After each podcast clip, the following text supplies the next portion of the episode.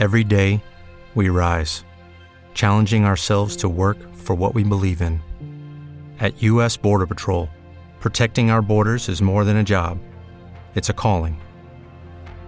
Agents answer the call, working together to keep our country and communities safe. If you're ready for a new mission, join U.S. Border Patrol and go beyond.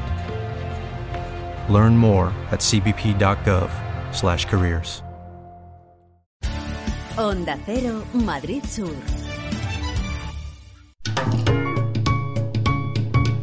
Lubricantes Total patrocina Auto FM. Lubricantes Total. Mantén tu motor más joven por más tiempo. ¿Qué tal? ¿Cómo estáis? Bienvenidos a un nuevo podcast de Auto FM. Soy Fernando Rivas y estoy encantado de compartir este ratito con vosotros. Aquí comienza Auto FM.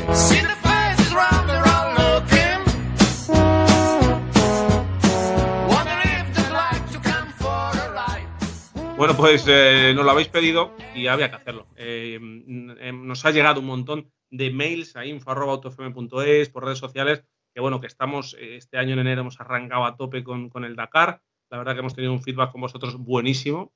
ya sabéis que somos unos locos de Le Mans y que siempre estáis ahí al pie del cañón con nosotros.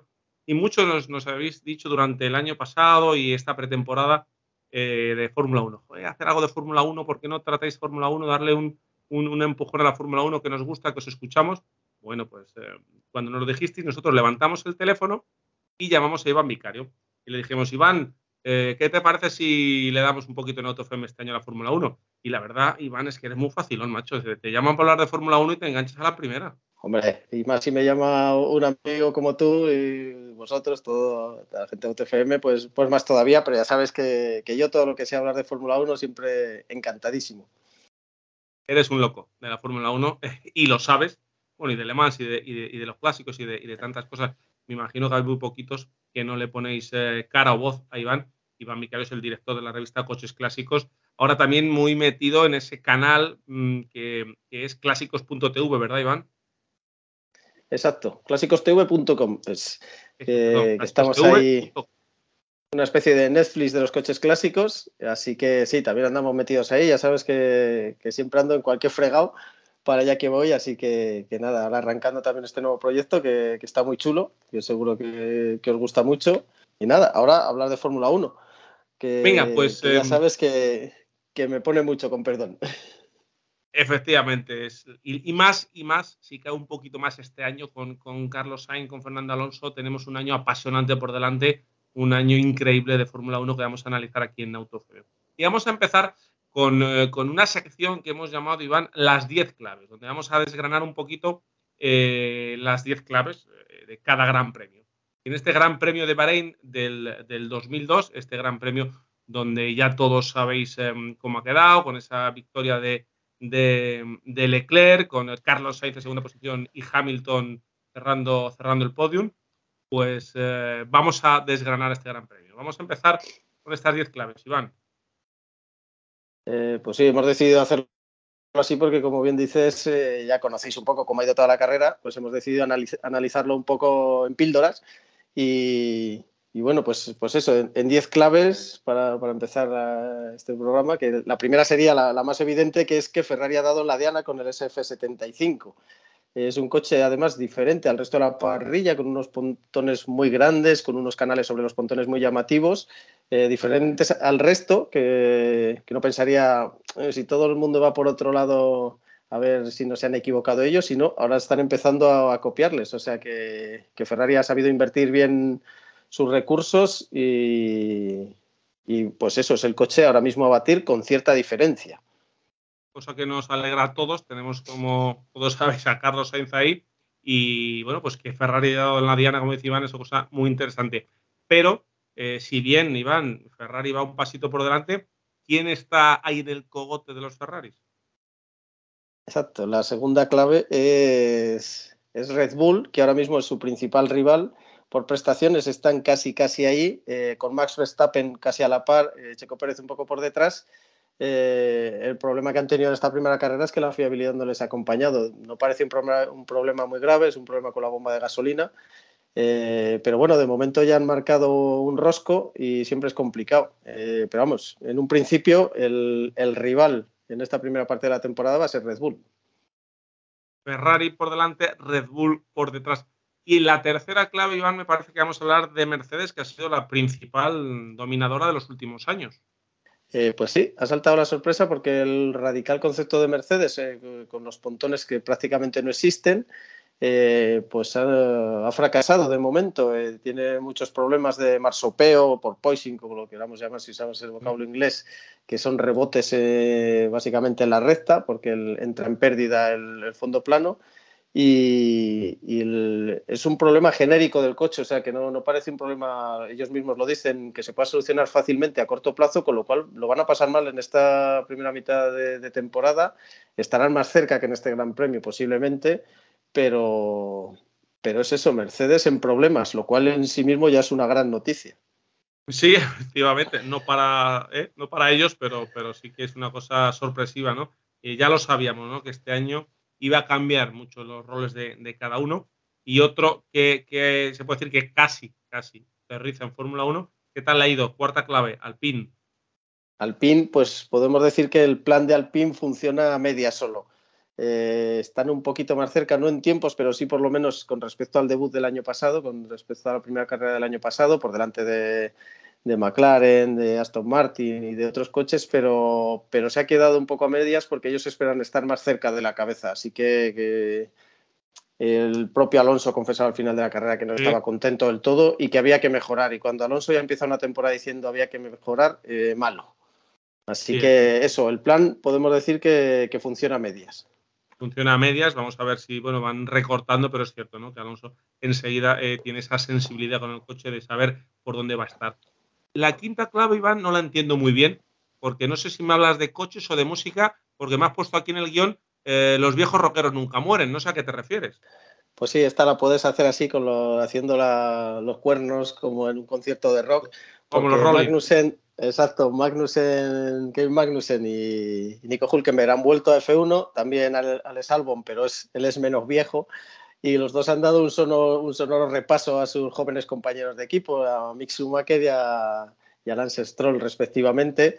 Eh, además, casi sin haber hecho test, en el caso de Hulkenberg ninguno, con lo cual eh, han demostrado que cuando hay talento, eh, toda esta parafernalia a veces y todo estos cuentos chinos que de la Fórmula 1, de que hay que probar, de que cada hora de test importa, cuando tú tienes talento y te subes a un coche, vas rápido, da igual, da igual el resto. Por eso la referencia rockera. Efectivamente, estos, estos dos pilotos, Magnussen y Hulkenberg, que siguen teniendo esa puntita de velocidad, de sensibilidad, de talento para, para seguir ahí arriba. Y en la sexta clave, Iván, hablas de batacazo. De batacazo de McLaren.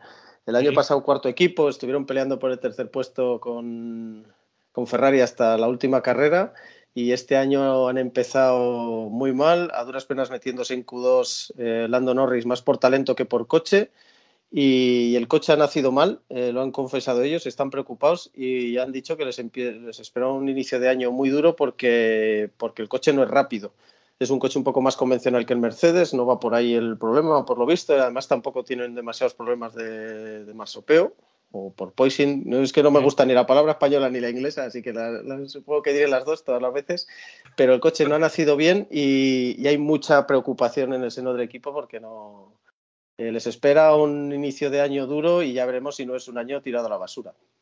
Un año complicado que dura la Fórmula 1 cuando no das con la tecla desde el principio ya cuesta, cuesta enderezar el, ritmo. En Fórmula 1, eh, pues hay muchas variables, ¿verdad?, que, inciden desde el piloto hasta luego el coche, que mecánicamente pues tienes aerodinámica, tienes suspensiones, tienes eh, dirección, tienes un montón de reglajes de setup, pero el motor es la estrella. Y hay en alguna marca que le está costando. en la séptima clave habla de motores, Iván. Exacto, y es que el motor Mercedes eh, ha sido muy lento en este primer Gran Premio, ha sido muy conservadora posiblemente con los mapas motor Mercedes, y ese puede ser uno de, los motivos por los cuales Mercedes, eh, perdón, McLaren y Aston Martin han quedado tan atrás eh, en esta carrera, incluso Williams también. Eh, pero el motor Mercedes ha perdido la primacía, por lo menos eh, inicialmente, eh, frente al resto, lo cual de nuevo es una noticia porque es el motor que ha dominado la Fórmula 1 desde el año 2014. Figúrate dónde estábamos tú y yo en 2014, pues desde ese año lleva dominando. Así que, que, otra mala noticia suma y sigue en este caso para Mercedes, que siendo Mercedes tampoco es descartable que lo aprieten un poco más y a partir de la siguiente carrera ya ya brille un poco más el motor de la estrella. Efectivamente, pero de momento eh, quedaros con esa eh, séptima clave que el motor Mercedes pues, no está dando de sí lo que se esperaba de él. Y en la octava clave sí que nos hablas de un motor que, realmente eh, está funcionando a las mil maravillas. Exacto, porque si Mercedes ha sido muy conservadora o no ha dado con la tecla, recordemos que este año se congelan motores, con lo cual casi todas las marcas han desarrollado motores nuevos para congelarlos y aunque ahora mismo no, no, sean perfectos en potencia y en fiabilidad, eh, puedan desarrollarse lo justo o ser una buena base, pues eh, Ferrari ha arriesgado más que el resto y ahora mismo su motor no solo ha jugado la, diferencia de, potencia que tenía con respecto a otras unidades de potencia el año pasado, sino que está por delante. O sea, es posible que sea el mejor motor, lo cual explicaría también lo bien que han ido los Haas y los Alfa Romeo, que son los equipos motorizados por los de Maranello, en este primer Gran Premio. Así que eh, lo que son malas noticias en, el box de Mercedes lo son buenas otra vez en el box eh, italiano. En el box italiano, eso es el deporte, Iván. ¿eh? eh cuando para unos va bien, para otros va mal y la risa va, por barrios, como se suele decir. Que nos lo digan a, ti y a mí que, este fin de semana, si hablamos de fútbol, pues nos ha tocado la cara amarga. ¿eh? Unos ganan. La cara, la, cara, la cara negra como la camiseta que hemos lucido. Eso es, eso es. Ya hemos dado pista de que somos madridistas aquí, señor Iván y yo. Eh, la novena clave, Iván, cuéntanosla, pero a mí ya te adelanto que es la que más esperanzas me da y la que más me ha gustado para este mundial que comenzamos. Pues sí, porque parece ser que los nuevos monoplazas que se confirma, y es lo que se buscaba con el nuevo reglamento, que podrán, podrán luchar, permitir más luchas en pista y que los coches circulen más cerca en zonas de curva, eh, con lo cual eh, deberían propiciar más adelantamientos como, como se ha sido.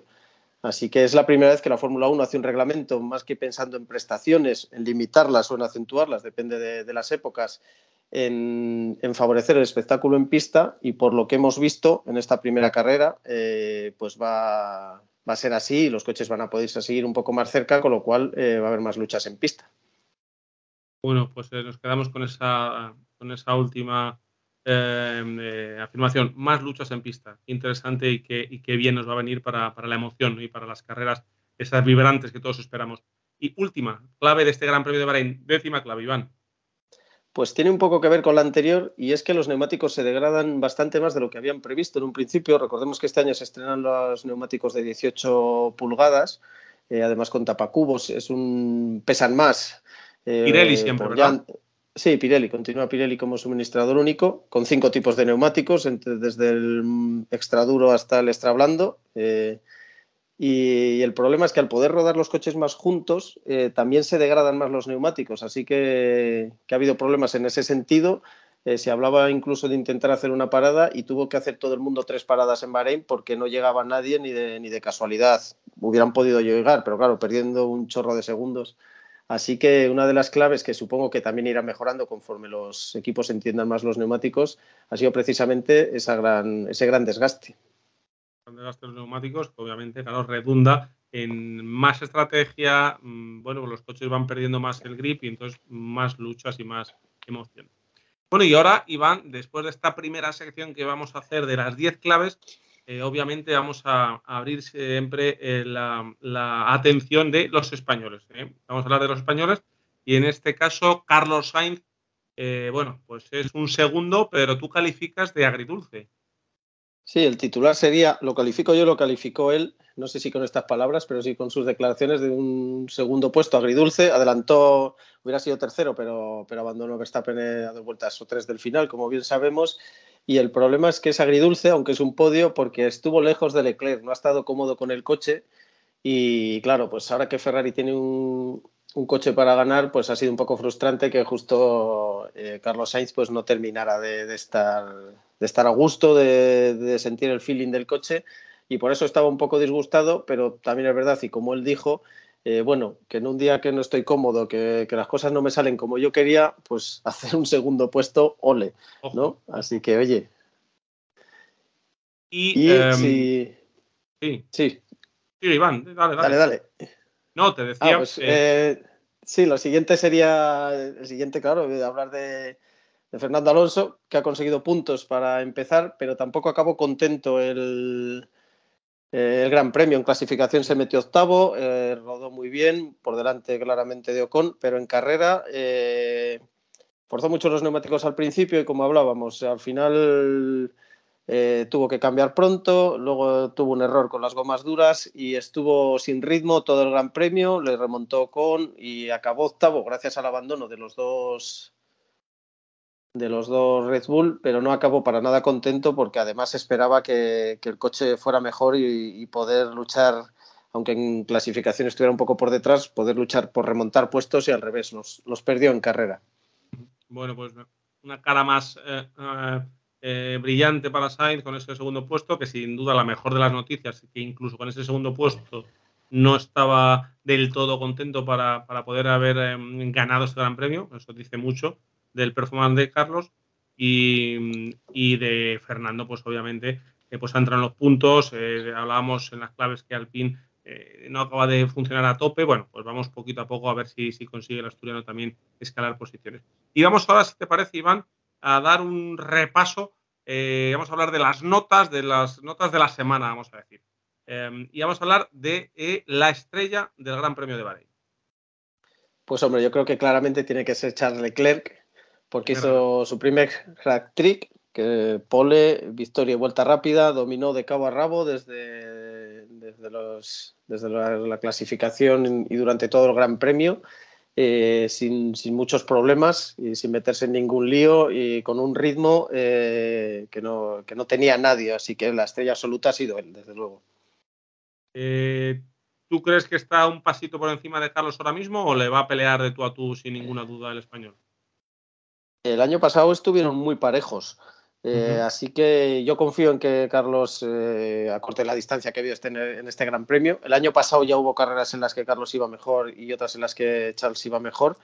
Eh, este circuito es un circuito que le gusta mucho a Leclerc, o sea que también eso es una ventaja para él. Pero sí que es verdad y es una cosa en la que Leclerc es peligroso. Si eres su compañero de equipo es que Igual por un sexto puesto le puedes ganar, pero cuando hay una victoria, un podio de por medio, sí que es un tío que cuando huele sangre es peligroso. Así que Carlos, yo creo que por eso también estaba un poco decepcionado porque dice, ah, tengo aquí el coche para ganar y me han levantado la tostada. Así que, que sí, yo creo que Carlos le, podrá pelear, pero tiene que ponerse las pilas rápido porque además como Charles coja ventaja en el Mundial, Ferrari va a decir, oye, todos los huevos en esta cesta porque no vamos a, no vamos a perder el título por, tener luchas internas. Mm, efectivamente. Em, y otra de las notas de la semana que vamos a poner cada gran premio es el estrellado.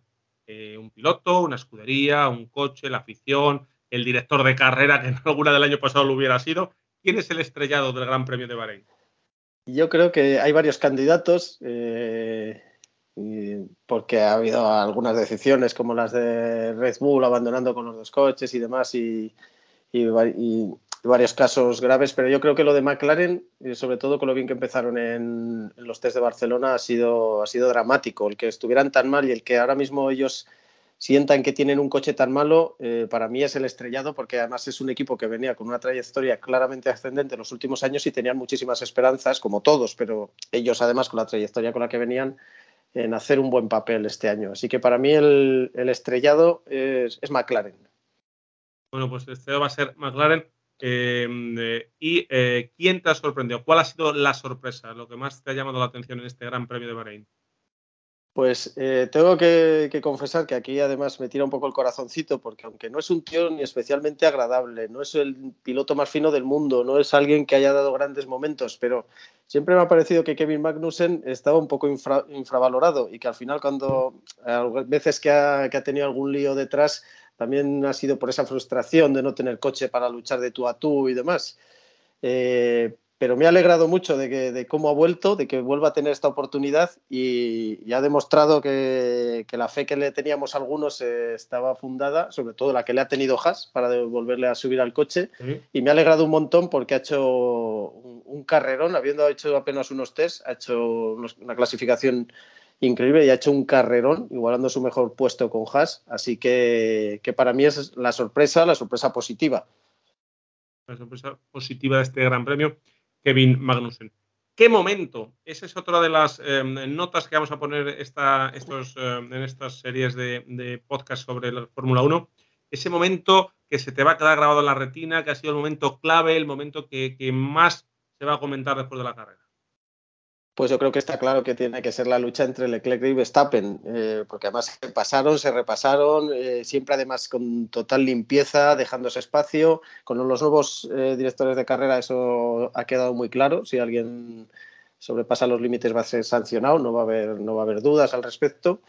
Así que que ellos estuvieron muy limpios los dos, eh, muy duros como tiene que ser en una lucha, pero se pasaron, se repasaron. Estuvo un poco más astuto Charles Leclerc, yo creo. También es fácil eh, ser más astuto cuando tienes mejor coche, todo hay que decirlo.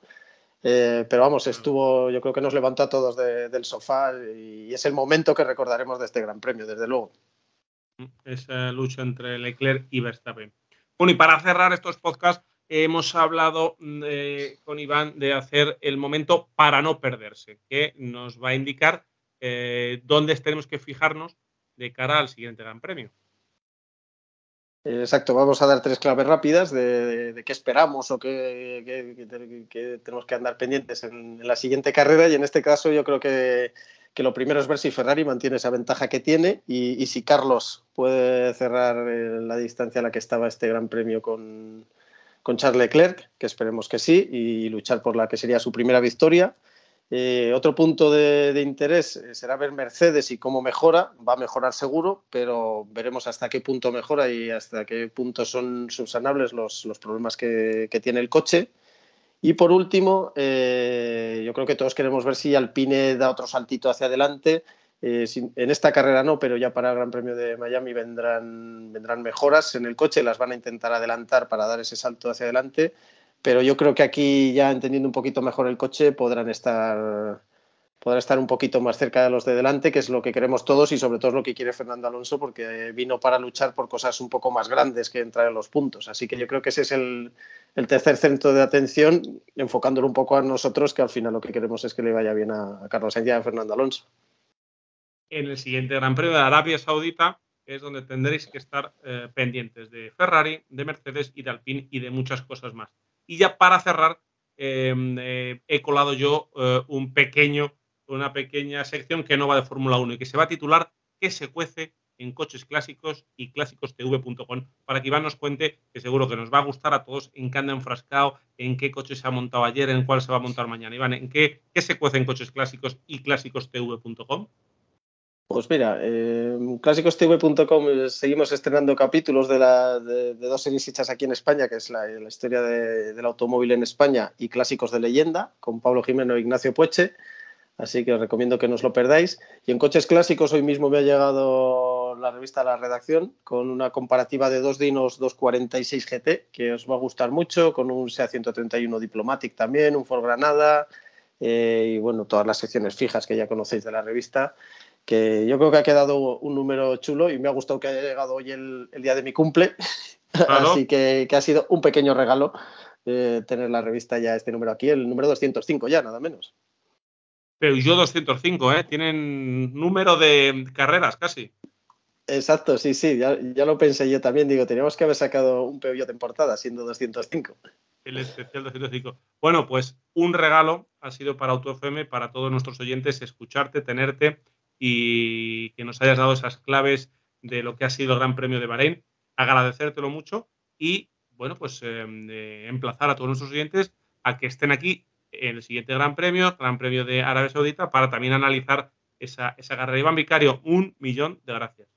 Nada, gracias a vosotros y a los oyentes eh, que no se pierdan ni las carreras ni estos podcasts porque yo creo que nos vamos a divertir mucho este año, ¿eh? o sea, que, está la cosa muy igualada y además con posibilidades de tener de nuevo un campeón del mundo de Fórmula 1, que no es poco. ojalá se cumplan los deseos de Iván, que son los de todos nosotros. Ya sabéis que seguimos en autofm.es, en redes sociales, arroba AutoFM Radio en el canal de YouTube y cualquier cosa que le queréis preguntar a Iván, a nosotros, eh, ya veis que cuando nos pedís cosas las, cumplimos, estos especiales de Fórmula 1. estamos en contacto a través de info.autofm.es. Lubricantes Total te ha ofrecido Auto FM. Lubricantes Total. Mantén tu motor más joven por más tiempo.